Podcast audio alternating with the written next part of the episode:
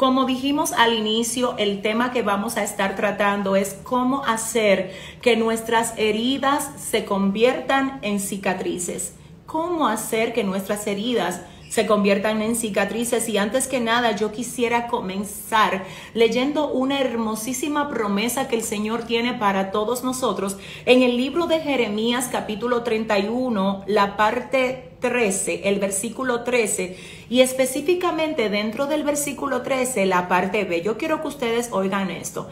Jeremías capítulo 31, verso 13, parte B, dice el Señor, yo convertiré su tristeza en alegría los consolaré y haré que su alegría sea mayor de lo que fue su dolor. Señores, oigan qué tremendo. Dice el Señor a cada uno de los que ahora mismo están conectados en esta transmisión. Quiero que recibas esto como que tiene tu nombre y apellido. Dice el Señor, yo convertiré su tristeza en alegría los consolaré y haré que su alegría sea mayor de lo que fue su dolor. Si estás dispuesto a anotar los pasajes, te recuerdo que este primero es Jeremías 31, verso 13, parte B en la versión PDT. Bien, continuamos. Miren, todos nosotros, no importa el país donde hayamos nacido, no importa el color de la piel que tengamos, no importa de la familia que hayamos procedido, todos nosotros hemos pasado por algo doloroso, yo lo sé, yo lo sé.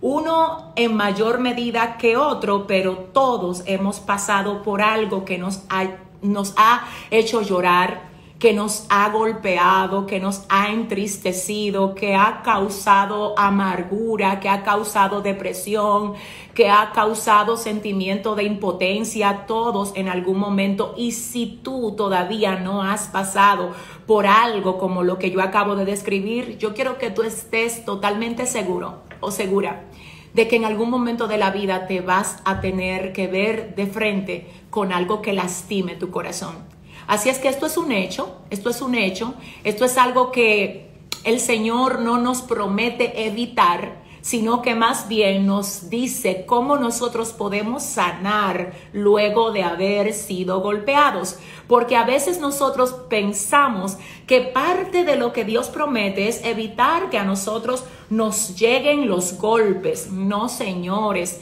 Lo que Dios promete es hacernos resistentes a esos golpes para que estos, en vez de destruirnos, puedan acelerar lo que Él quiere hacer con cada uno de nosotros. Así es que vuelvo a decir, el punto número uno es que todos en algún momento o ya pasamos por algo de dolor o estamos pasando y si no hemos pasado, ni estamos pasando, definitivamente en algún momento sí vamos a tener que enfrentar una situación dolorosa. Así es que queremos trabajar sobre la base de que este es un tema que nos compete a todos. Ahora, si es un tema que nos compete a todos, lo cierto es que así como es veraz y es verdad que todos en algún momento somos heridos y somos golpeados, no podemos quedarnos heridos toda la vida. No podemos porque usted sabe qué es lo que pasa con alguien que está herido, está fuera de combate hasta que no se sana. Voy a repetir eso. Alguien herido está realmente fuera de combate hasta que no se sana. Así procedería un ejército. Entonces, si se queda una persona herida, viviendo herida, actuando herida, ministrando herida, pues va a operar desde la base de su dolor y lo que va a producir va a estar contaminado con dolor y eso no es lo que se supone que pase. En este sentido yo quiero pedir al Espíritu Santo de Dios que tome el control absoluto de mi boca para que hoy no sea yo, sino el mismo Espíritu Santo tomando esta vasija de barro que soy para edificar tu corazón. Así es que quiero que te prepares, que te acomodes, que con libreta en mano, con iPad, con iPhone, con lo que sea que vayas a usar en la noche de hoy para, para anotar, pues que estés listo, porque definitivamente hoy Dios te va a hablar. Punto número uno. Quiero decirte esto. hablando de cómo nosotros podemos convertir nuestras heridas en cicatrices. Punto número uno. Quiero decirte que siempre será más inteligente preguntarnos ¿para qué me pasó esto? En vez de preguntarnos ¿por qué a mí? ¿Por qué a mí? Preguntar por qué a mí no es algo inteligente, porque esa pregunta puede hacer que tú te victimices y que tú te sientas como una persona a la que Dios, según tu percepción, le falló. A la que Dios le pudo haber evitado ese mal y no se lo evitó. Y yo llevo pastoreando desde que tenía 17 años, todos ustedes lo saben. Entonces en esa línea yo te puedo decir que conozco mucho pueblo de Dios que Dios ama, que Dios ama, que Dios cuida, que Dios protege, que Dios ha llamado para que le sirva, pero que de alguna manera se sienten enojados porque ellos entienden que tuvieron que pasar por algo que según ellos Dios lo pudo haber evitado y no lo evitó. Entonces lo primero que quiero compartir con ustedes es esto, punto número uno, escúchame iglesia del Señor, siempre a la hora de hacer que nuestra nuestras heridas sanen, lo más inteligente será preguntar, ¿para qué a mí? ¿Para qué? Y nunca, ¿por qué a mí? ¿Por qué a mí y no a fulano? ¿Y por qué a mí y a aquel no le pasa nada de lo que a mí me pasa? Eso va a hacer que tú comiences a comparar tu vida con la vida de otros y te tengo que decir que yo he aprendido que tú eres procesado en el área que Dios pretende utilizarte. En otras palabras, serás golpeado, serás probado, serás procesado en el área que Dios ha determinado utilizarte. Porque en este camino, por supuesto, que es importante el don, es importante el carisma, pero también es importante el proceso, porque el proceso te da aval y te da legalidad para transmitir lo que el Señor ha puesto en ti, no solo porque lo oíste de otro, sino porque tienes cicatrices, porque lo viviste y tú te conviertes en autoridad de aquello que tú vences. No olvides esto, mi gente bella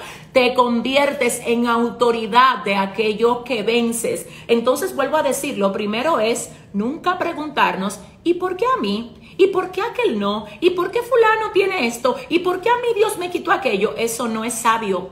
Lo inteligente es, ¿qué será lo que Dios me quiere enseñar a través de esto?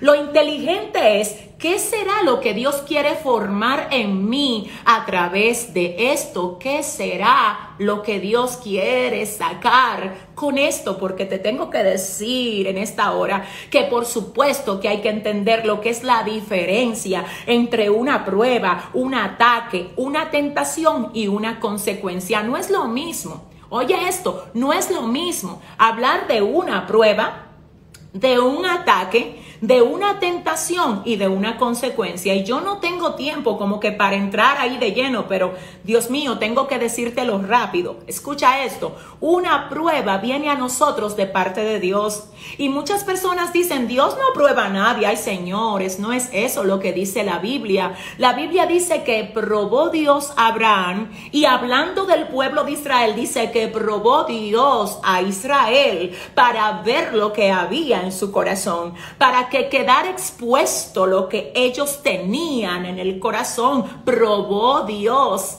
a Israel y también probó Dios a Abraham. No fue Satanás que lo probó, fue Dios que lo probó. Entonces, en ese sentido, la prueba viene de Dios. La tentación no viene de Dios, porque la Biblia dice en el libro de Santiago que Dios no puede ser tentado por el mal, ni él tienta a nadie. Así es que cuando alguno es tentado, no diga que es tentado de parte de Dios. Porque hablando de la tentación, la Biblia dice que el tentador es nuestro adversario Satanás. Así es que toda tentación, quiero que oigas y esto es serio, escucha lo que te voy a decir. La prueba tiene la intención de hacer que quede revelada tu verdadera esencia. La tentación no viene de Dios, la prueba sí. La tentación viene de Satanás. Y la intención de toda tentación es hacer que tú le falles al Señor. Vuelvo a decir, la intención de toda tentación es hacer que tú tropieces, que tú caigas, que tú blasfemes, que tú peques, que tú ofendas al Señor. Esa es la diferencia entre una prueba y una tentación. Ahora pensemos por un solo segundo lo que es un ataque. Escúchame, un ataque es algo que viene de parte del adversario, pero está permitido por Dios. Mm. O sea que el ataque no viene de Dios. Hello, mi gente bella, están aquí. Escuchen esto, el ataque no viene de Dios, viene del adversario, pero está permitido por Dios. ¿De dónde yo tengo base para decir eso? De lo que pasó con Job. Lea el libro de Job, específicamente los capítulos 1 y 2, donde vemos que la Biblia dice que se presentaron delante de la presencia del Señor todos los hijos de Dios y que entre ellos estaba también Satanás, a quien el Señor hablando le dice, no has considerado a mi siervo Job, varón justo, recto, temeroso de mí, apartado del mal. Ay, Dios mío. Cuando Satanás escuchó eso, le dijo a Dios, Él te sirve por lo que tú le has dado. Y nosotros sabemos lo que se desencadena de ahí. Satanás tiene la intención de probar que Job no es auténtico en su servicio al Señor. Entonces por esto comienza una serie de ataques a la vida de Job, pero... Mm, mm, mm, ojo con esto, ataques que fueron aprobados por el Señor. Dios no los gestó. Dios no lo orquestó, no proceden de Dios como una idea, no, vienen como idea del adversario, pero con un permiso, con un permiso. Recordemos también lo que el Señor hablándole a Pedro en el Nuevo Testamento le dice, cuando habla lo siguiente, Pedro, Satanás os ha pedido para zarandearos como a trigo, pero yo he orado para que tu fe no falte. Y tú una vez vuelto confirma a tus hermanos. ¿Sabes lo que significa esto? Esto está tremendo. Dice la Biblia, Satanás os ha pedido para zarandearos. Cuando Job fue atacado, Satanás lo atacó. Pero ese ataque fue firmado por el Señor. Dios era el que le daba las rayas a Satanás de hasta dónde podía llegar. Entonces no es lo mismo hablar de una prueba, de una tentación y de un ataque. Entonces, ante todo ataque, ante toda tentación que viene del adversario, Dios nos preparó. Hello, mira, Dios nos preparó. Así es que yo no sé cuál sea el ataque que tú estés enfrentando ahora, pero una cosa yo estoy, pero totalmente segura de eso. Pero es que mira, estoy segura de eso. ¿Y sabes de qué? De que antes de que ese ataque llegara a ti, ya Dios te preparó. Te preparó para que tú salgas vencedor y no vencido. Entonces, en ese sentido, nos queda lo número cuatro. Yo quiero que tú oigas esto. Lo número cuatro es la consecuencia de una mala acción. A veces nosotros llamamos prueba y llamamos ataque a algo que no es ataque y tampoco es prueba, sino que es la consecuencia de una mala acción. ¿Qué significa esto? Que a veces Dios, y quiero que oigas, Dios nos perdona. Siempre que fallamos, Dios nos perdona. La Biblia dice que Él es pronto en perdonar, que si alguno pecare, abogado tenemos para con el Padre, a Jesucristo el justo. Pero ¿qué pasa? Y quiero que tú oigas. El perdón de Dios siempre está ahí. Pero a veces el Señor que nos ama como nadie se imagina, en su amor y en su benevolencia, y en su capacidad, en su sabiduría, Él permite que nosotros nos veamos de frente con la consecuencia de nuestro error. Es decir, Él nos perdona, pero nos deja estar de frente con la consecuencia del error. ¿Para qué? Para que aprendamos la lección. Entonces, en ese punto y en ese sentido, quiero decirte esto de parte de Dios.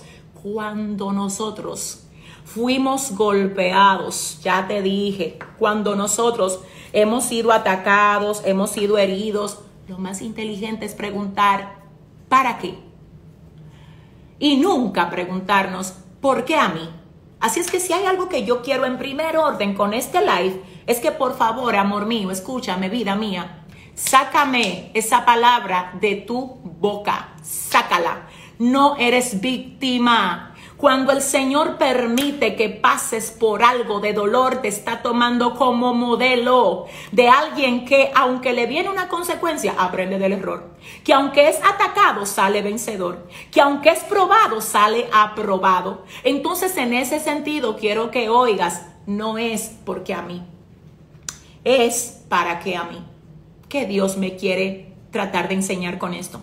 Punto número dos. Quiero que anotes el punto número dos identifica la causa. Identifica la causa del golpe que llegó a ti. Muchas personas son tan rápidas en mirar el golpe, en mirar lo que le hicieron, en mirar lo que dijeron de ellos. Quiero hablarte con mi corazón en la noche de hoy. Mira, es con el corazón. Por eso es que quise hacer este live aquí desde mi casa, contigo ahí. Yo sé que tú quizás estás también en tu casa. Yo quiero, esto es entre hermanos. Mi amor, mira, hoy este diálogo es entre hermanos y yo te voy a pedir una cosita a ti, mi vida. Déjate de estar mirando tanto. Ay, lo que me hicieron. Ay, lo que dijeron de mí. Tienes que detenerte un momento de manera sabia, fría, de manera prudente, de manera comprensible en el espíritu y, y tratar de identificar, quiero que oigas, cuál es tu grado de responsabilidad en lo que puedes estar atravesando. Y voy a tener que tocar puntos bien delicados, pero Dios me va a ayudar. Tú sabes que hay personas que dicen, wow, yo estoy teniendo una guerra con mis hijos. Yo estoy teniendo una batalla con, con, los hijos en la casa, no me respetan, no me obedecen. Solo voy a tomar este ejemplo porque tenemos mucho que conversar en la noche de hoy. Y sabes que a veces la razón por la que hay hijos rebeldes en la casa es porque no hay padres que saben comunicarse del modo correcto con ellos es porque no hay padres en esa casa que puedan ponerse en el lugar de esos jóvenes, de esos adolescentes. Déjame decirte algo, tú fuiste adolescente y yo fui adolescente. Nuestros hijos adolescentes no han sido adultos. Los adultos somos nosotros. Amén. Nosotros ya pasamos por la etapa en la que ellos están ahora. Ellos más adelante llegarán a ser lo que somos hoy, pero ahora mismo ellos están en una etapa de rebeldía, de muchos cambios, donde necesita ser afirmada la identidad de ellos. Pero a veces nosotros estamos tan ocupados pidiendo que nos obedezcan, que nos respeten. Y la verdad es que yo he aprendido desde hace mucho que el respeto no se exige, el respeto se gana.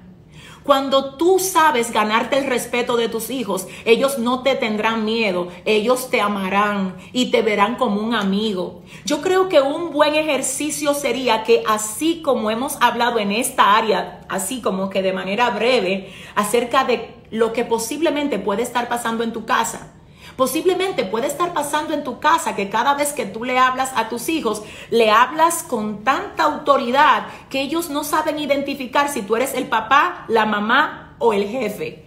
Porque ni siquiera cuando le pides un favor le dices, por favor, ¿puedes hacer esto por mí? Sino que le das la orden fríamente. Obviamente sabemos que los hijos tienen que honrar a los padres, pero lo que quiero ayudarte es a identificar dónde puede estar la causa. Quizás el cambio tiene que salir de nosotros, pero por esperar, por esperar, perdón, que el cambio venga primero de otros, a veces nosotros estamos desenfocados y así las cosas no van a cambiar, perdóname. Pero a veces para tú cambiar, óyeme, una situación, vas a tener que cambiar tú primero.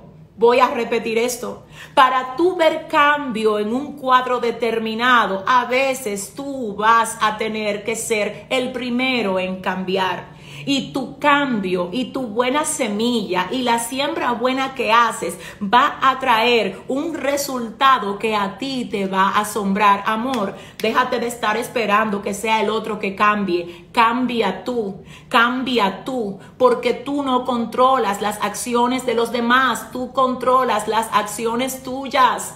Entonces, si tú no controlas las de los demás y controlas las tuyas, por favor asegúrate, mira mi amor, mira, asegúrate de que tú estás siendo la mejor madre, el mejor padre, el mejor hijo, la mejor hermana que tú puedas ser. Lo que quiero pedirte es que por favor te dejes de estar parando sobre la base de que a mí me ofendieron, de que a mí no me respetan, de que a mí no me consideran. Cambia, cambia tú y luego de que cambies tú, vas a ver resultados diferentes. Entonces, en ese sentido, ese es el punto número dos y avanzamos al punto número tres, que es este. Y quiero que oigas. El punto número tres es identifica la fuente del ataque. Identifica la fuente del golpe. Identifica por dónde vino el golpe, por favor. Escúchame. Mira, aquí en República Dominicana hay un refrán que dice que las palabras se toman por quien la dicen. ¿Entendiste eso? Las palabras se toman por quien las dicen. ¿Qué significa eso? Y esto no es cínico, esto no es cínico. Hay personas que usan eso a modo de cinismo. No, yo no vengo, yo no vengo a usar esto de modo cínico porque no estaríamos hablando sanidad de Dios. Y esto se trata de que aquí haya hoy sanidad de Dios para tu corazón. Entonces, en ese sentido, te quiero decir, amor de mi vida, escúchame esto. El punto número tres, identifica la fuente de donde provino el ataque. ¿Cómo así? Mira, hay un pasaje que yo quiero que compartamos ¿Te acuerdas que te pedí que estuvieras preparado para anotar los pasajes? Este es el número dos de los pasajes. El primero fue Jeremías 31, verso 13. Ahora el segundo pasaje es este, Primera de Crónicas, capítulo 4, versos 10, perdón, versos 9 al 10. Primera de Crónicas, capítulo 4, versos 9 al 10, donde dice, y Jabes fue más ilustre que sus hermanos, al cual su madre llamó Jabes, diciendo, por cuanto lo di a luz en dolor. Ay, Dios mío. Oye esto, el nombre de Jabes se traduce como dolor. Eso es lo que significa Jabes, dolor. Pero hay algo que me causa demasiada demasiada intriga aquí, me da demasiada luz, esto está poderoso y es esta parte donde dice que su mamá, la mamá de Javes, le puso por nombre Javes porque lo dio a luz en dolor. Ay, Dios mío. Es decir, la razón por la que ella marcó a su hijo poniéndole Javes, poniéndole dolor, es porque ella lo produjo desde una base de dolor. Entonces ella, como estaba en dolor, llamó a lo que produjo dolor.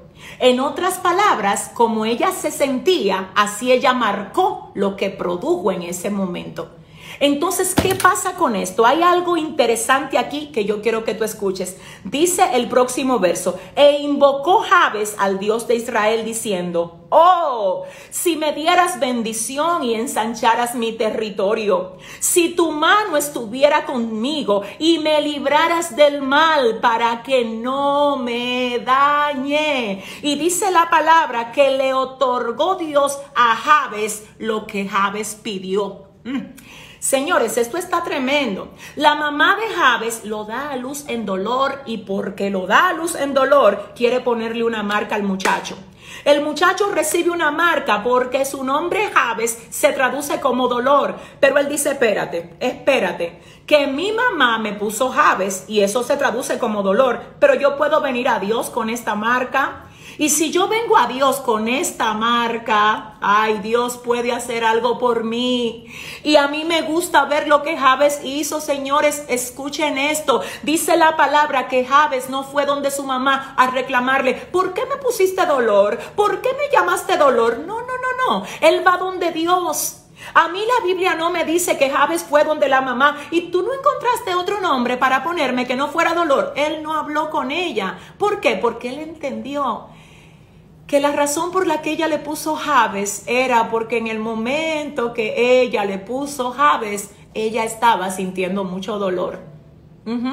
Entonces Javes no fue a donde una persona que por causa de su dolor lo quiso marcar. Él entendió y dijo, no, no, esto yo no lo voy a resolver con ella. Yo sé dónde voy a ir. Yo voy a ir donde Dios. Y cuando fue donde Dios, dice la palabra que invocó Jabes al Dios de Israel diciendo, oh, si me dieras bendición.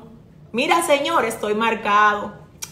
Mira, Señor, mi mamá me puso dolor, pero sabes, Dios, si tú me dieras bendición, wow, si tú ensancharas mi territorio, si tu mano estuviera conmigo y me libraras del mal para que no me dañe, y le otorgó Dios lo que pidió. Y sabes lo que yo creo que así mismo, tú que quizás fuiste abandonado, que no fuiste criado por tus padres, tú que quizás fuiste violado o violada, tú que quizás fuiste maltratado, te golpearon, te rechazaron, si tú vas a buscar un porqué o si te quedas solo amargado en contra de aquel que te hizo el mal, déjame decirte que así tú nunca vas a salir del hoyo.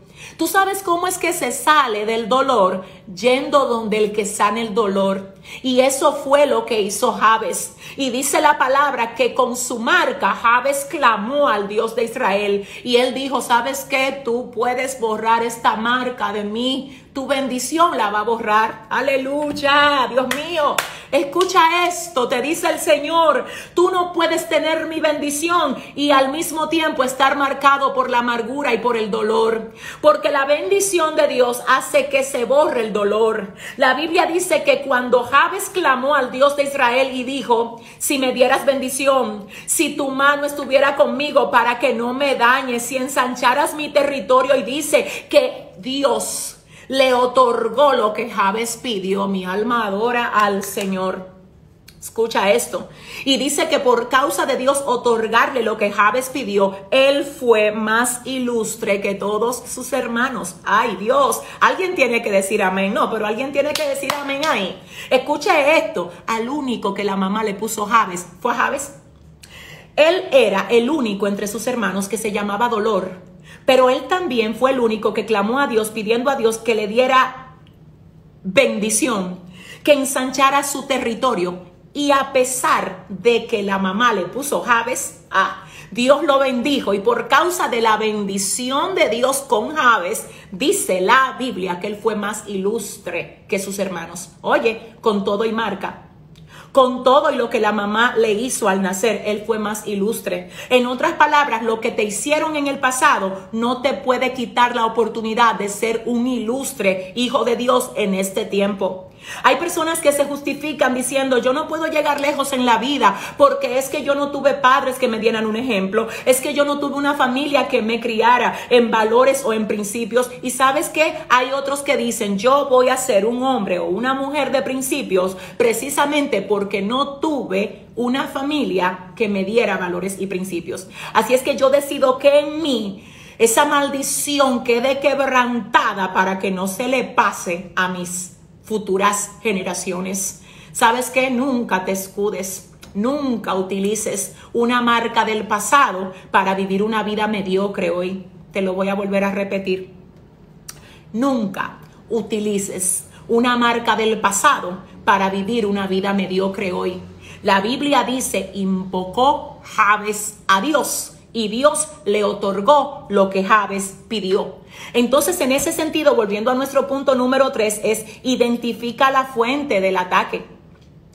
¿Tú sabes por qué? Porque hay personas que te hieren y no es porque ellos quieren herirte, es porque ellos fueron heridos primero. Hay personas que producen dolor en ti y no es porque ellos quieren producir dolor en ti. Amor, mira, no es eso es que ellos fueron heridos primero. Entonces tú tienes que ver de dónde sale ese golpe. Y te tengo que decir algo. Hay personas que te han herido y no es necesariamente porque ellos estén en dolor, sino simplemente porque ellos están vacíos y están secos y no tienen nada bueno que dar. Así es que a ellos hay que trabajarlos.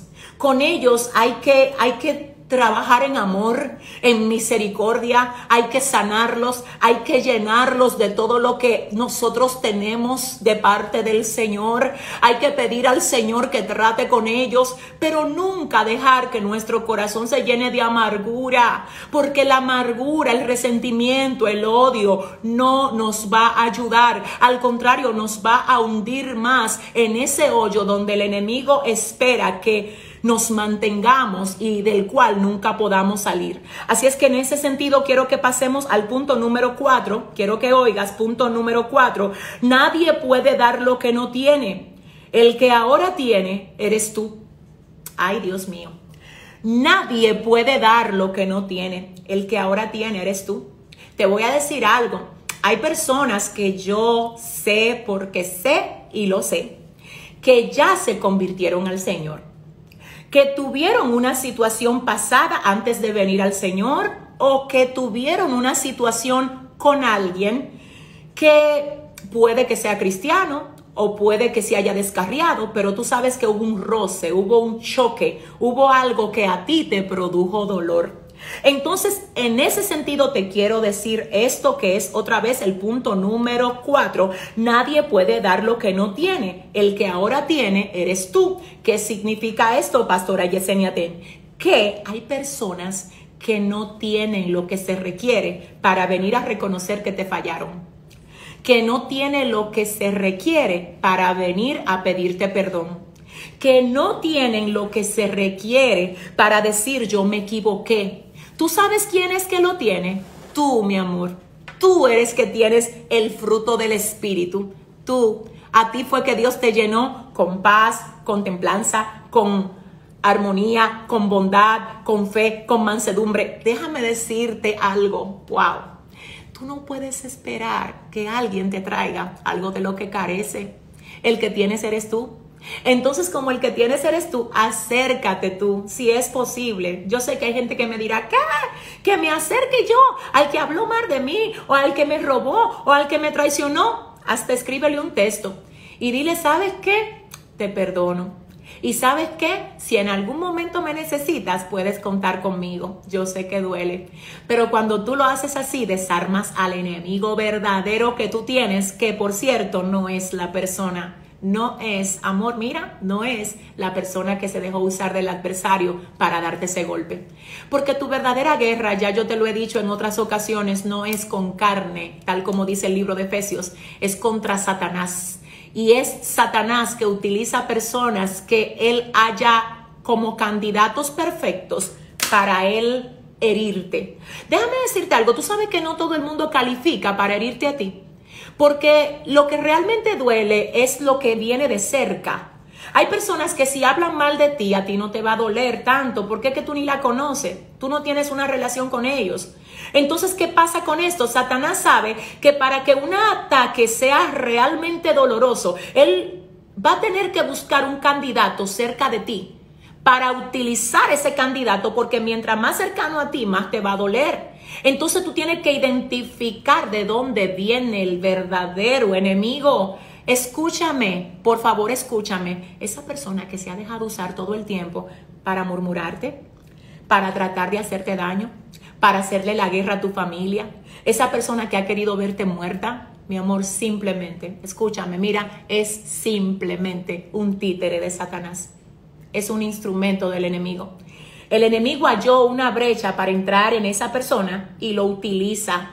Lo utiliza porque esa persona no se dio cuenta en el momento que ya no era él, no era ella, era Satanás a través de él y a través de ella. Es por esto que cuando Dios trae quebrantamiento y arrepentimiento a la vida de alguien, muchas personas dicen, ¿y cómo fue que yo fui capaz de hacerte tanto mal y de hacerte tanto daño. Y esa es una de las evidencias de que nunca fue esa persona, sino que siempre fue nuestro adversario, nuestro enemigo, Satanás. Entonces yo quiero por favor que tú entiendas, escúchame bien, que nadie puede dar lo que no tiene. Ahora te voy a decir, así como hay gente dejándose usar de Satanás, así estás tú. Mira, hey, así estás tú, dejándote usar de Dios en este tiempo dejándote usar del Señor en esta generación. Y si tú eres de los que se están dejando usar de Dios, tú sabes que el modo como Dios usa a sus hijos es desarmándole los planes al diablo. Mm. Es rompiéndole la agenda al adversario. Y donde el enemigo programó contienda en la casa, ellos desarman y dicen, no, si esto depende de mí, yo voy a pedir perdón, yo voy a perdonar, yo voy a dejar pasar la ofensa, porque al respecto la Biblia nos dice mientras sea posible, miren, mientras sea posible, estén en paz con todos. ¿Por qué mientras sea posible? Porque sí, porque es posible que tú quieras ser el pacificador y que esa persona no quiera eh, tener paz contigo. Eso es posible, ¿tú sabías eso? Pero si ya tú hiciste tu parte, ya el Señor sabe que tú hiciste tu parte y tu parte está sellada en el cielo. Ahora que la enemistad no dependa de ti que el malestar no dependa de ti. Eso es lo que el Señor quiere que hoy tú recibas, porque el que tienes, el que tiene el fruto del Espíritu dentro, eres tú. No esa persona débil que el enemigo está usando como un títere, no, eres tú. Entonces tú respondes desde lo que tienes dentro y esa persona ha respondido desde lo que lleva dentro. Entonces vamos a avanzar con lo próximo y lo número cinco es, las heridas a veces se producen por fragilidad excesiva, por grieta en las emociones. Las heridas del alma a veces se producen por fragilidad excesiva y por grietas en los corazones. Entonces, en ese sentido, perdóname, pero te tengo que decir que hay personas que vienen con unos complejos desde allá atrás, que vienen con unas carencias, con una falta de atención que a ellos le ofende todo. Aún lo que no es ofensa, a ellos le ofende. ¿Por qué? Porque tienen una hipersensibilidad una fragilidad exagerada y cualquier cosa a ellos le penetra. Cualquier cosa a ellos le ofende. Cuando es así, a ti hay que darte un tratamiento, amor, porque eso no es, eso no es normal. Tú no te puedes estar ofendiendo tan rápido y tan fácil por cualquier cosa como si tú no tuvieras una cobertura, por Dios santo. Entonces, en ese sentido, lo que te quiero decir es que si tú eres esa persona que cualquier cosa te hiere, que prefirieron a fulano y a mí no, que dijeron de esto, a, aquel lo, resaltaron y a mí no me resaltaron, que le dijeron esto a aquel y a mí no me lo dijeron. Cualquier cosa a ti no te puede herir. Te digo algo, mira, tú no puedes llegar muy lejos siendo frágil. Si tú quieres ver el propósito de Dios cumplido en ti, tú tienes que dejar esa fragilidad. A ti no te puede herir cualquier cosa, porque cualquier cosa te va a hacer perder la comunión. Cualquier cosa te va a quitar el enfoque. Cualquier cosa va a hacer que la comunión que tú buscas en oración, en ayuno, simplemente se desparrame porque tú no la retienes. Porque ya el enemigo sabe en cuál tecla tiene que tocar para que a ti se te vaya el gozo. Mira, eso tiene que romperse hoy en el nombre de Jesús. Entonces, lo número cinco es identificar. Ay, Dios mío, identificar. Oye, identificar si eres tú el problema. Si eres tú el problema. Y te tengo que decir algo, esto es aquí entre nosotros, que esto no salga de aquí, mi gente bella. Hay gente que saben que son ellos el problema, pero no han tenido la valentía ni la gallardía de ir donde el Señor y decirle, soy yo el problema. El problema no es mi hermano, el problema no es mi esposa, el problema no es mi esposo, el problema no es el hijo, el problema soy yo, que me airo rápido, que me enojo fácil, que no tolero, que, que, soy una persona demasiado frágil y sensible. El problema soy yo. Entonces eso es parte de tu sanidad. Y en ese punto, que es el número 5, que quiero volver a repetir, a veces las heridas que recibes se producen por la fragilidad, por la hipersensibilidad. Y eso es, un, eso es una grieta. Eso es una piel demasiado frágil a la que todo se le penetra y eso hay que resolverlo aquí y ahora. Y oye cómo es que esto se va a resolver. Anota ahí, ahora mismo anota. Oye cómo, identifica. Identifica cuál es esa área que te tiene enfermo a ti. Cuando la identificas, entonces lo segundo, atácala. ¿Cómo la ataco? En oración, en ayuno, en lectura de la palabra, en oír Escuchar, mi alma adora a Dios. Escuchar a modo selectivo palabra que sane tu espíritu. Leer libros que te sanen, que contribuyan al fortalecimiento de tu carácter. Porque tú no puedes estar así, tú no puedes estar que cualquiera te ofende, que cualquiera, hermano, no, siervo de Dios. Mire, varón, varona de Dios, usted no puede estar en eso, porque si es así, usted nunca se va a mantener estable, usted nunca va a permanecer en ninguna relación, usted nunca va a permanecer en un trabajo fijo. Usted nunca va a permanecer en una iglesia. Todo lo que se pone en sus manos será inestable porque sus emociones son inestables. Entonces, para que eso se resuelva, vuelvo a decir, tenemos número uno, identificar. Dos, atacar. Y tres, superar, superar. Luego de que yo identifico, busco sanidad en Dios y en otros recursos que sanen. Y luego de que entonces trabajo con eso, ¿verdad? Bajo la premisa del ataque, porque recuerden que son tres, identifica, date cuenta del problema, de la grieta, dos, ataca, tres, supera, tres, supera, supéralo, ay, Dios mío, para saber si tú lo superaste, esto no te va a gustar, pero tú viniste a sanarte, ¿verdad? A este live, esto no te va a gustar. Para saber si ya tú has superado algo, es necesario que te veas de frente con lo que en otro tiempo te derrumbó. Así es que para saber si ya tú no vas a ser esa persona que por cualquier cosa explota, tú te vas a ver frente, tú te vas a ver al frente de aquello que en otro tiempo te hizo estallar. Y cuando ya tú no estalles esta vez, se va a certificar que tú lo superaste. No me digas que tú superaste algo a lo que todavía tú no te has enfrentado. Porque tú sabes que lo superaste cuando, oye, ¿cuándo es? Cuando te ves de frente con lo que en otro tiempo te venció y ahora el que lo vences eres tú. Entonces vamos a pasar ahora al otro punto, rápido, rápido, al otro punto que es este. Las personas heridas hieren a otros. Y yo sé que ya hablamos algo de esto con la mamá de Javes, pero aquí hay un punto que yo no lo puedo dejar de tocar. Así es que mi gente amada, si tienen a alguien cerca ahí, por favor díganle ahora mismo, abróchate el cinturón, porque Dios te va a hablar hoy. Díselo o escríbemelo ahí en el chat, escríbemelo en el chat para leerlo. Vamos a ver, abróchate el cinturón. Vamos a ver, el primero que me lo escriba, abróchate el cinturón, que Dios te va a hablar hoy. Déjenme ver si estamos ready para avanzar con el resto de esto. Vamos a ver, vamos a ver, vamos a ver, vamos a ver, vamos a ver. Quiero decirles que lo próximo es esto. Las personas heridas hieren a otros. Ejemplo de esto, ejemplo de esto, es cuando hay un divorcio en una pareja, en una casa. ¿Qué pasa con esto? Generalmente, la que se queda con los hijos, generalmente, obviamente hay casos que no es así, pero gracias, hey, amén, abróchense ahí, exacto, eso es. Hay casas donde cuando se produce un divorcio o una separación, el que se queda con los hijos es el papá, pero esto es lo menos común, porque lo más común es que sea la mamá. Ahora bien, te voy a decir lo que pasa con esto.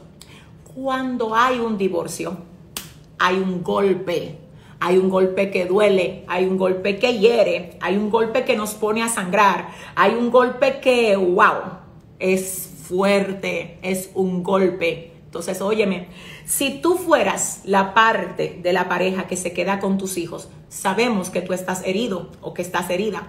Pero ¿sabes lo que pasa? Tus hijos también están heridos porque ellos también recibieron parte de ese golpe. Tú sabes lo que yo he visto, que a veces la mamá que está herida porque se produjo una separación con ese esposo que ella tanto amaba, ella comienza a tratar a sus hijos desde la base herida y se le olvida a ella o se le olvida a él que esos hijos ya están teniendo su propia herida. Y cuando tú no lo entiendes y solamente trabajas desde tu base herida, tú los lastimas más. Nunca es sabio hablarle mal a tus hijos de la persona que es su papá o que es su mamá. Así tú no te vas a sanar. Mira mi amor, esparciendo veneno, nadie se sana. Esparciendo veneno, tú solo dejas revelado lo que hay dentro de ti. Así no te vas a sanar. Quiero que oigas esto, mi Dios, ayúdame, Espíritu Santo. Comienza a tratar de sanar a tus hijos en amor. No le hables mal de esa persona que en otro tiempo fue tu pareja. Trabájales el corazón. Ellos también están dolidos. Y quizás tú me vas a decir, ¿y a mí quién me va a sanar? Dios sabe que tú te sientes triste. Dios conoce tu dolor, Él sabe tu herida, pero ¿sabes qué, mi amor?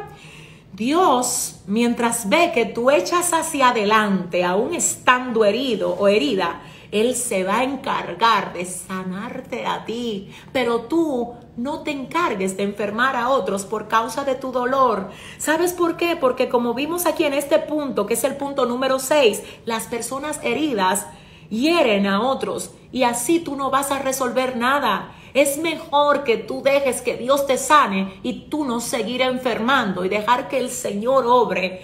Pero mientras Él lo hace, enfermar a otros no va a producir nada positivo en ti. Así es que cambia la técnica, cambia la estrategia, porque déjame decirte qué es lo que pasa. Si tú te pones a depositar veneno en esos niños, tú los estás intoxicando. Y mañana ellos ese veneno, ese malestar lo van a expresar de alguna forma. Y tú vas a decir, wow, yo tuve parte en lastimarlos, e, en hacer que ellos hoy se llenaran de enojo, se llenaran de odio. Tú no estás para eso, no, tú estás para ser un pacificador. Tú sabes lo que dice el libro de Santiago capítulo 5, verso 9, que bienaventurados son los pacificadores, porque ellos serán llamados hijos de Dios. Entonces, en ese sentido, espero que te haya quedado claro y ahora, casi terminando, vamos a ver esto rápido. ¿Cómo hacer que las heridas se conviertan en cicatrices? Vuelvo a leer. ¿Cómo hacer que las heridas se conviertan en cicatrices? Tengo aquí. Primero, escucha esto. ¿Qué es una cicatriz? Una cicatriz es la señal o marca que queda en la piel luego de haberse cerrado una herida.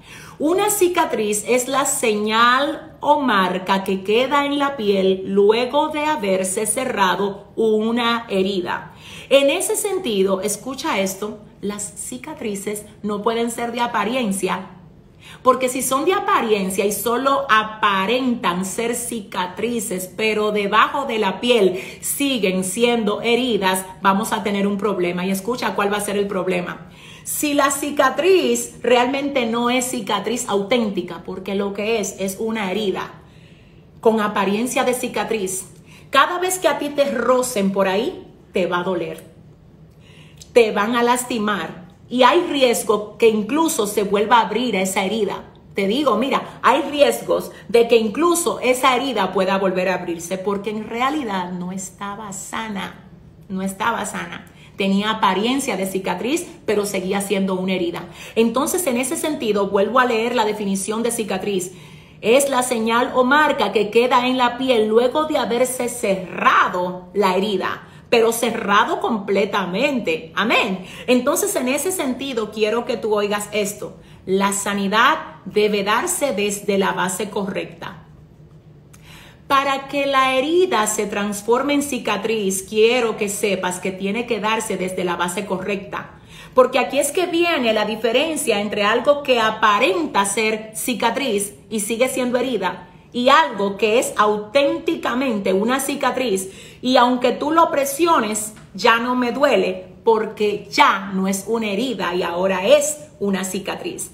Entonces, ¿qué es lo que queremos decir con esto? Ese es el punto número el punto número 7. El punto número 7 es la sanidad debe darse desde la base correcta. ¿Cómo así, pastora? No con resentimiento, no con deseo de venganza, no tratando de probarle nada a nadie, hmm.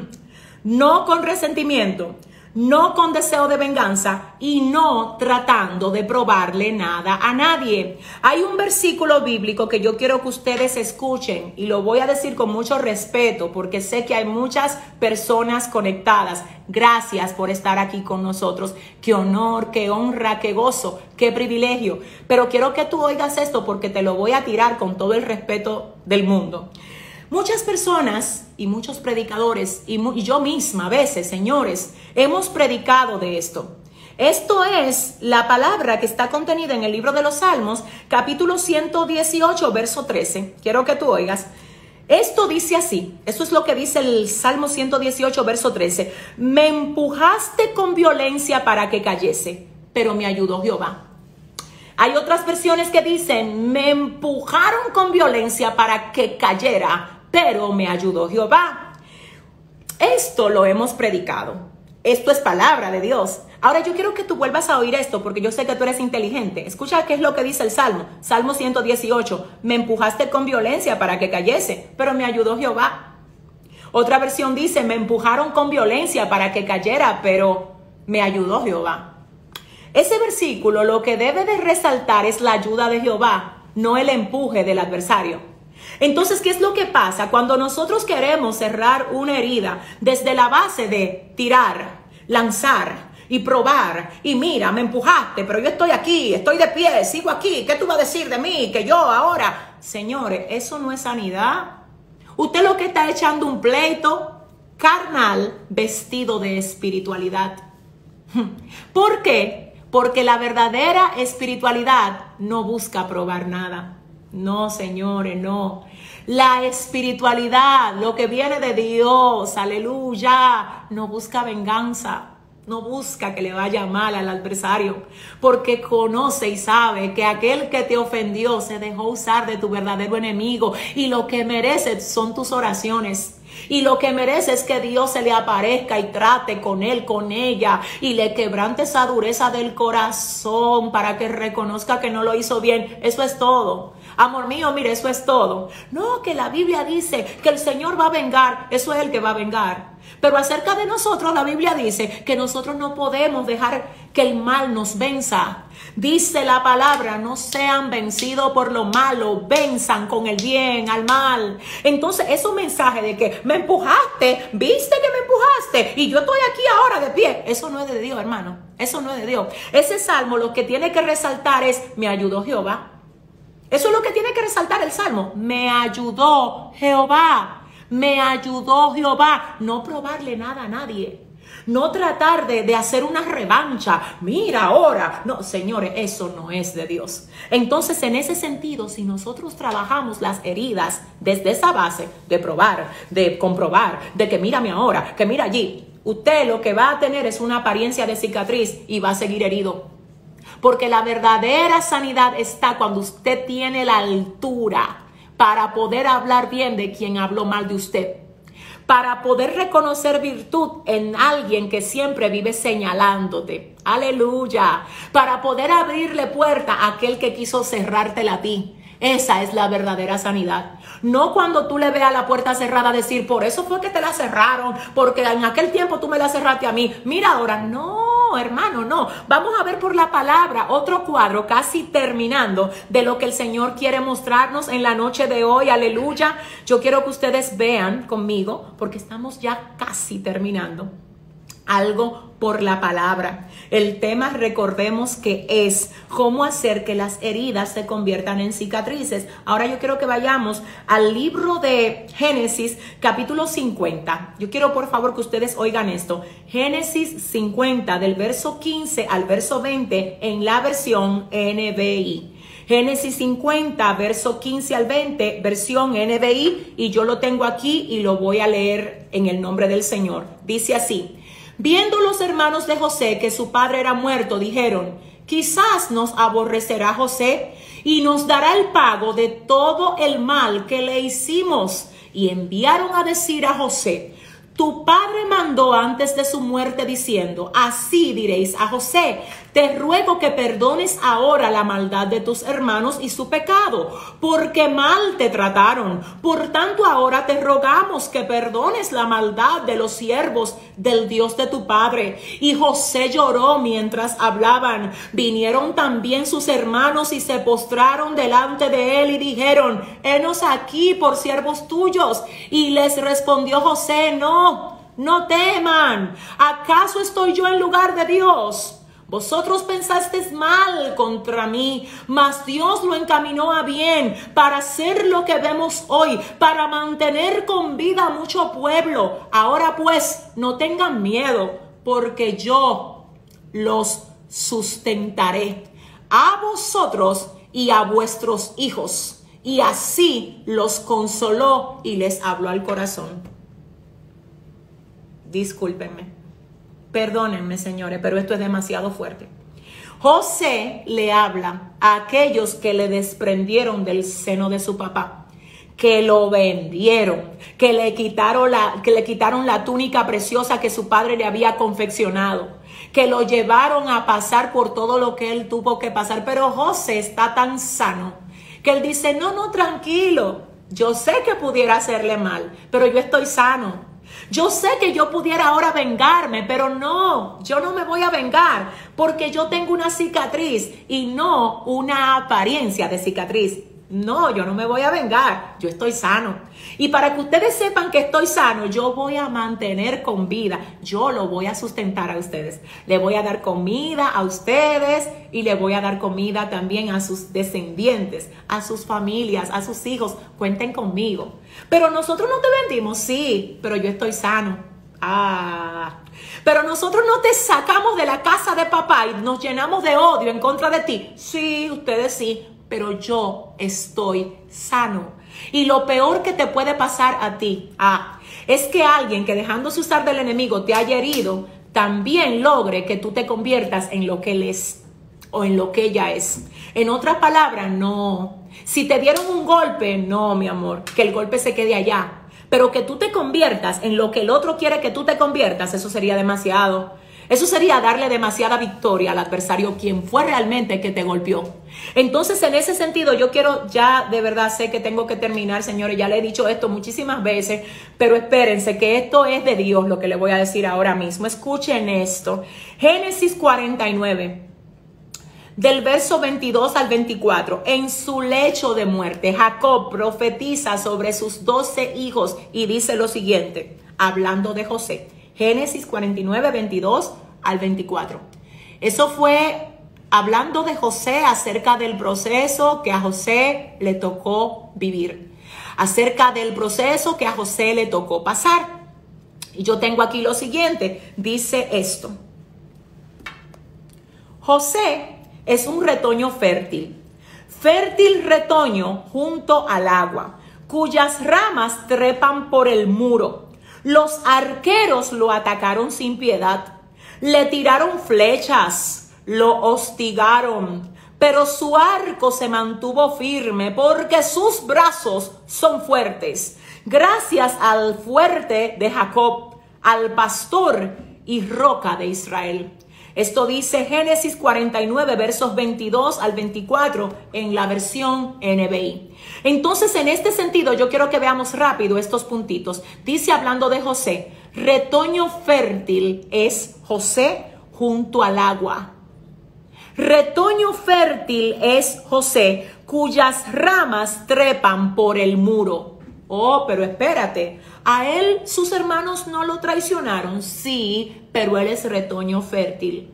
Pero a él no lo desarrancaron de, de donde tenía que producir, de donde tenía que estar plantado. Desde ahí lo desarraigaron, desde ahí lo arrancaron, sí. Pero tú sabes lo que dice la palabra hablando de él. Ah, Dios, que quizás no se dio en el terreno donde debía de darse, pero en el muro, oye, en el muro extendió sus ramas y dijo, no importa que me pongan una muralla, en la muralla yo voy a extender mis ramas, aleluya. Entonces en ese sentido dice, además, los arqueros lo atacaron sin piedad, hablando de José. Los arqueros lo atacaron sin piedad. ¿Tú sabes quiénes eran los arqueros? Los arqueros eran personas expertas en herir. Voy a repetir eso. Los arqueros eran personas expertas en herir. Y Jacob dice, hablando de José, wow, los arqueros, los arqueros lo atacaron sin piedad, le tiraron flechas, lo hostigaron, pero su arco se mantuvo firme, porque sus brazos son fuertes, gracias al Dios fuerte de Jacob, al pastor y a la roca de Israel. Mi gente bella, la conclusión de este tiempo es la siguiente.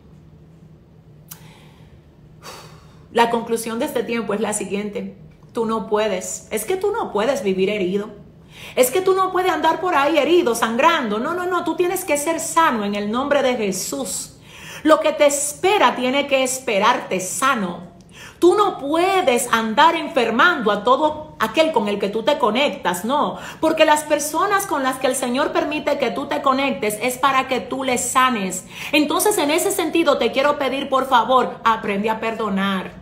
Señor, ustedes saben, la gente que sigue mis enseñanzas, que sigue los estudios que nosotros damos, ustedes me han escuchado por muchas ocasiones hablar de lo que es el perdón.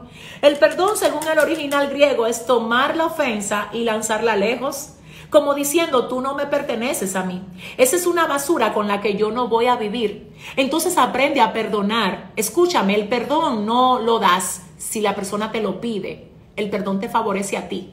Y el perdón lo que hace es que te libera a ti, aunque no te lo hayan solicitado. Aleluya. Si tú para perdonar tienes que esperar que el otro que te ofendió venga a pedirte perdón, tú estás mal, porque el perdón depende de ti, es una decisión tuya y tú no tienes que esperar a nadie que te lo pida para tú decir yo decido perdonar. Perdona, porque perdonar te favorece a ti. Yo sé que hay muchas personas que deberían de estar ahora mismo preguntándose, ¿y si la persona que yo perdono sigue fallando, sigue fallando, sigue ofendiendo? ¿Qué se supone que yo voy a hacer? Hay una reincidencia en personas que continuamente fallan en lo mismo. Eso arroja que esa persona necesita ser trabajado, que tiene que disponerse a hacer lo que ya nosotros mencionamos, pero utilizándolo desde la base propia de nosotros. En ese sentido, tú necesitas entender esto. Esa persona que es reincidente, reincidente, reincidente, necesita ser trabajado. Escúchame, mientras alguien tiene la intención de cambiar, merece que se le ayude, merece que se le, se le, se le colabore en lo que es ser libre de una atadura. Siempre, siempre va a merecer el perdón.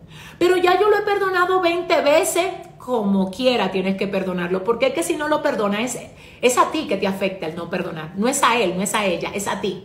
Ahora, yo quiero que se establezca la diferencia entre lo que es perdonar y mantener la relación, porque puede a veces que se establezca el perdón y que realmente por causa de la reincidencia no haya confianza. Pero señores, ese es otro tema que si ustedes quieren y lo piden más adelante lo podemos tratar.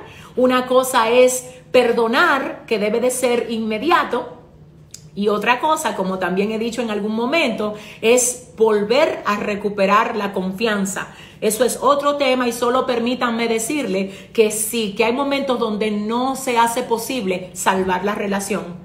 Pero aunque no se haga posible salvar la relación siempre, pero absolutamente siempre debe de darse el perdón. Amén. Lo otro como conclusión que quiero decirles a ustedes es que hay momentos donde la culpa es con nosotros mismos. Es a ti mismo que tú no te has sabido perdonar. Tú estás herido por algo que tú mismo hiciste mal y todavía no has podido superar. Porque quizás te hiciste un aborto, o porque quizás no fuiste un hijo bueno con tu mamá y tu mamá murió, o porque quizás maltrataste a alguien que ya no está y ahora te sientes muy arrepentido. A veces el dolor no es, no es hacia otros, a veces el dolor es propio. A veces el dolor es interno, desde adentro. Y créanme, este es otro tema súper amplio. Ya yo llevo mucho aquí en este live. Pero en ese sentido te tengo que decir algo rápido acerca de ese dolor propio. Si Jesús te perdonó, tú no eres quien para latigarte con lo mismo. Si Jesús te perdonó, tú no eres quien para latigarte, lacerarte con lo mismo. Perdónate. Y claro, si tú tienes la oportunidad de ir donde esa persona a la que afectaste, a la que heriste, para pedirle perdón, mira, hazlo, hazlo en el nombre de Jesús, hazlo. Y en la medida de la posibilidad trata de enmendar el daño, pero si ya no hay forma de lograrlo, entonces necesitas perdonarte entendiendo que Jesús te perdonó. Y si Él te perdonó, no debes tú de mantenerte culpándote continuamente de algo que ya Él borró. Amén. Lo otro que quiero decirles a modo de conclusión las personas heridas tienden a no confiar en otros. Siempre creen que los demás van a ser igual a esa relación pasada que ellos tuvieron, por ejemplo, con un amigo. Si un amigo te traicionó y tú estás herido y estás como que eh, a la defensiva, se te va a hacer muy difícil volver a crear lazos de amistad nuevo con otro amigo, porque tú estás usando el referente pasado para aplicarlo al referente nuevo. Entonces déjame decirte algo, mi amor, con todo el respeto que usted se merece. No todo el mundo es igual. Y no podemos pasarle factura a la gente nueva que Dios está trayendo a nuestra vida hoy con lo que lo viejo nos hizo. Porque señores, no, no es así la cosa. Dios está trayendo tiempo nuevo. Personas nuevas, oportunidades nuevas, puertas abiertas nuevas. No estés aplicando el cuadro viejo a lo nuevo que el Señor quiere traerte, porque escúsenme, pero la Biblia dice que nadie puede poner remiendo de vestido viejo en vestido nuevo. Oiga bien, qué tremendo. Nadie puede usar, igualmente a la inversa, un traje nuevo para reparar un traje viejo. Nadie puede, oiga, voy a hablar claro, el vino nuevo no se puede echar en odres viejos, porque el vino nuevo explota el odre viejo.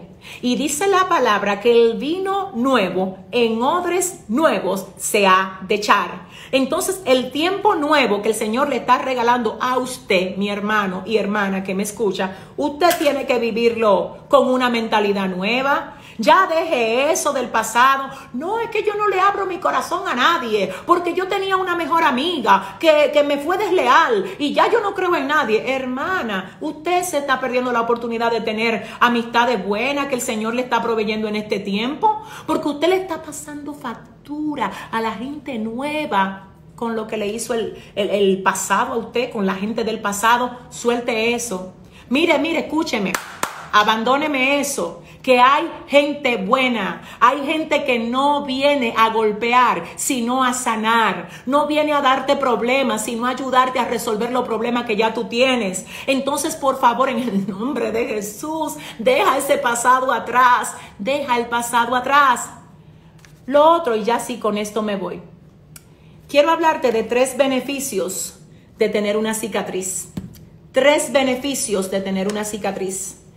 Tener una cicatriz, número uno, hace que tú veas lo que Dios es capaz de hacer con alguien que pone sus heridas en las manos de Él. ¿Qué es lo que Dios es capaz de hacer? Sanar y convertir esa herida abierta en una cicatriz donde se te pueda tocar y ya no te duela. Eso es lo número uno. Una cicatriz habla de la obra de sanidad de Dios en ti. Número uno. Número dos, una cicatriz te lleva a ver lo que te atacó, pero no te mató. Te atacó, pero no te mató, sino que al contrario, te capacitó para tú ser hoy un testimonio para otros. Y número tres, una cicatriz te hace a ti convertirte en un modelo de aquellos que puedan estar siendo heridos por lo que en otro tiempo tú también fuiste herido. Una cicatriz hará que cuando ellos te vean a ti con esa cicatriz digan, wow, si Dios lo hizo con él, si lo hizo con ella, definitivamente también lo va a poder hacer conmigo. Señores, hemos llegado al final de este live. Yo espero desde lo más profundo de mi corazón que esta palabra les haya edificado, les haya bendecido. Nosotros oramos por esto y de corazón espero que ustedes hayan anotado. Si no pudieron anotar, no se preocupen, esto va a estar aquí por las próximas 24 horas y además lo vamos a tener en nuestro canal de YouTube para que usted también ahí pueda entrar y verlo en el momento que usted quiera verlo. Amén, pero antes de cerrar, yo quiero orar por ti. Por favor, yo quiero orar por ti. Y sabes, yo quiero que tú te lleves tu manita al corazón por favor, necesito que lo hagas. Ahí donde estás, llévate tu mano al corazón y juntos oremos diciendo, Padre, en el nombre de Jesús, nombre que es sobre todo nombre, ahora mismo, Dios mío, yo te agradezco por esta transmisión. Yo te agradezco por todas estas personas que estuvieron conectadas, Dios. Sé que fuiste tú que dispusiste que vieran este video, que vieran este tiempo, Dios mío, de tu palabra, que lo recibieran, así como sé que lo han recibido, Dios. Padre, ahora yo me aferro a esa promesa tuya que dice que tu palabra no retorna atrás vacía, sino que donde cae produce aquello para lo que tú la envías. Dios, que esta palabra produzca vida, que produzca sanidad, que produzca sanidad, que produzca liberación, Señor. Que a partir de hoy que derrota toda amargura, toda depresión, toda tristeza, todo deseo de venganza, Dios, todo odio, todo lo que no te representa, Padre. Oh Señor, sánanos. Sánanos, Dios, sánanos. Sánanos de todo rechazo, sánanos de todo dolor, sánanos de cualquier golpe, Señor, que hayamos recibido en nuestra vida. Sánanos para poder ministrarte a ti porque necesitamos estar sanos, Dios. Padre, yo creo que a partir de hoy cadenas grandes han comenzado a quebrantarse. Yo creo que a partir de hoy, Dios mío, Padre, cosas poderosas están pasando en los hogares. En hogares donde la esposa perdonó o el esposo perdonó, hoy hay un cambio, porque ese perdón viene completo. Tú no puedes estar sacando en cara lo que te hicieron cada rato. Si usted perdonó, no siga mencionando lo que se, lo que se quedó en el pasado. Hay que dejarlo en el pasado. Por cualquier discusión no se puede estar trayendo a la mesa. Mira lo que tú me hiciste, mira que yo ya olvide eso en el nombre de Jesús. Y yo pido al Señor que eso hoy ese espíritu de acusación ese espíritu de, demanda, de exigencia, que quiere lacerar, que quiere pasar factura continuamente. Hoy yo oro para que en el nombre de Jesús y por la sangre de Cristo quede atado, quede atado ahora mismo y que haya sanidad en los matrimonios, que haya sanidad en la relación de padres e hijos, que haya sanidad en los hogares, que haya sanidad en la relación de pastores con líderes. Ay, Dios mío, en la relación de hermanos de congregación en la relación de hermanos carnales, en la relación, aleluya, de cualquier otro miembro de tu familia o de cualquier amigo, que haya sanidad en el nombre de Jesús. Padre, gracias porque yo sé que algo ha pasado hoy. Ay, yo lo sé. Y yo sé que cosas grandes van a seguir pasando por causa de esta palabra que tú nos has entregado, Dios. Gracias, Señor. Toda la gloria es para ti, Dios. Gracias en el nombre poderoso de Jesús. Amén y amén. Gracias, mi gente amada. Les amo. Un fuerte abrazo. Que el Señor me los bendiga a todos. Miren, recuerden que mañana nosotros tenemos una cita.